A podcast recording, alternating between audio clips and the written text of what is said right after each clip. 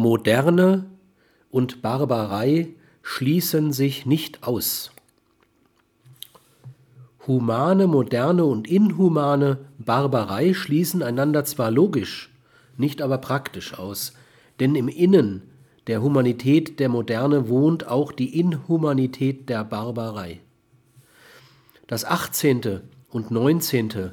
Jahrhundert etablierte nicht nur Demokratie, allgemeines Wahlrecht, rechtsstaatliche Strukturen, institutionalisierte nicht nur die Menschenrechte, sondern auch die Inhumanität.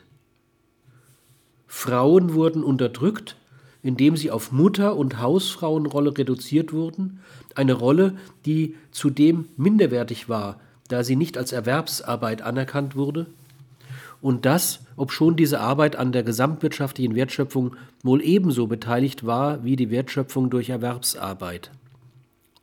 Es wurden Nationalismen und Rassismen in nie vorher gekannter Weise ausgebildet. Die Kriegführung wurde gleichsam industrialisiert. Das Militär wurde zu einem Gewerbe gemacht, das äußere Sicherheit produziert.